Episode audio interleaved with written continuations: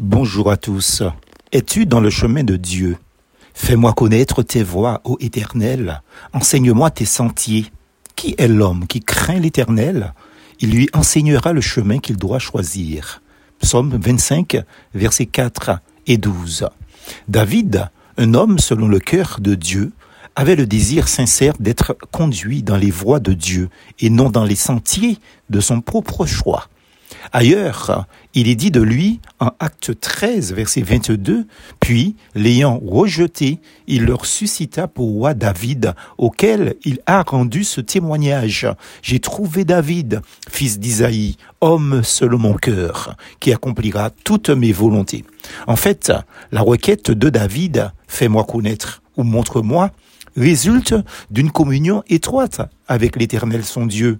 Le mot chemin est employé pour la première fois dans l'Écriture dans l'expression entre guillemets, le chemin de l'arbre de la vie qui se trouve en Genèse chapitre 3 verset 24. Dieu avait la pensée de conduire l'homme dans ce chemin. C'est à cause de la chute d'Adam et Ève.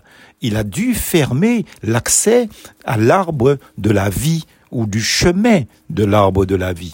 C'est seulement par la venue et l'œuvre de notre Seigneur Jésus-Christ, c'est-à-dire par sa mort et sa résurrection, qu'un tel chemin vers Dieu a été réouvert pour ceux qui se repentent et qui croient en Jésus-Christ. Ce chemin nouveau et vivant donne accès jusqu'au ciel même. Hébreu chapitre 10 verset 20 nous dit par la route nouvelle et vivante qu'il a inaugurée pour nous au travers du voile, c'est-à-dire de sa chair. Christ lui-même est cette route nouvelle, est ce chemin nouveau. Le Seigneur Jésus l'a expliqué d'ailleurs à ses disciples. Moi, je suis le chemin, la vérité et la vie. Personne ne vient au Père si ce n'est par moi. Jean chapitre 14, verset 6. Il est aussi le Maître qui fait connaître ses voies, qui nous instruit et nous fait marcher dans ses sentiers. Dans le psaume 25, David priait justement pour être guidé ou conduit dans la vérité. Dans les deux versets, fais-moi marcher dans ta vérité, au verset 5, et fais-moi connaître tes voies, au verset 4, les termes employés dérivent du mot chemin qu'on trouve dans l'expression le chemin de l'arbre de la vie.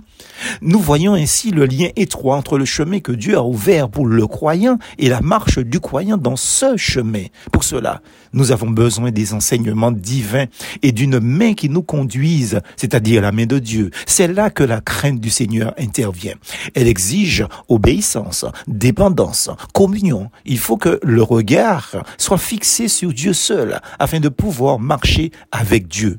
C'est ce que le Seigneur Jésus a toujours fait sur la terre, marcher dans le chemin de Dieu. Suis-le. Au fait, toi, es-tu dans le chemin de Dieu? Plus force en Jésus.